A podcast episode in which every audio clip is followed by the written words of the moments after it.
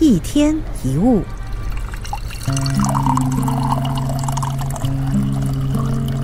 有些时候，把你的朋友、伴侣，把对方当成陌生人，你们就不会有那么多的问题，因为你无法从一个陌生人那里期待任何东西。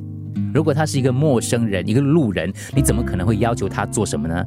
有的话也不会太多。你不会限制跟想控制陌生人，我们怎么能够要求对方事事都要合我们的意呢？没有人是没有缺点的。你注意过那些感情融洽并且婚姻幸福的人吗？他们的伴侣跟家人并不是都是完美无缺的。他们之所以会美满幸福，是因为他们愿意接受彼此的缺点，所以那些缺点也就不会影响。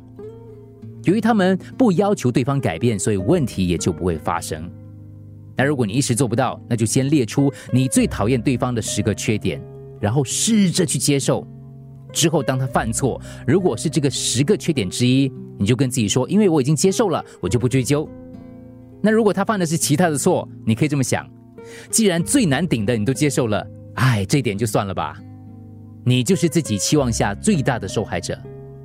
爱一个人为什么会那么辛苦？是不是你自己设下太多的标准？爱一个人为什么会失望痛苦？是不是你对别人有太多的期待？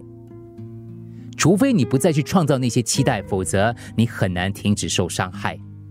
你想去改变对方，那是因为你不喜欢、不爱，所以你才会想去改变。试试看，在某些时候，把对方想象成一个路人、陌生人，放下你的期待。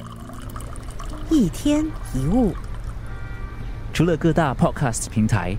你也可以通过 SBH Radio App 或 UFM 一零零三 SG Slash Podcast 收听更多一天一物。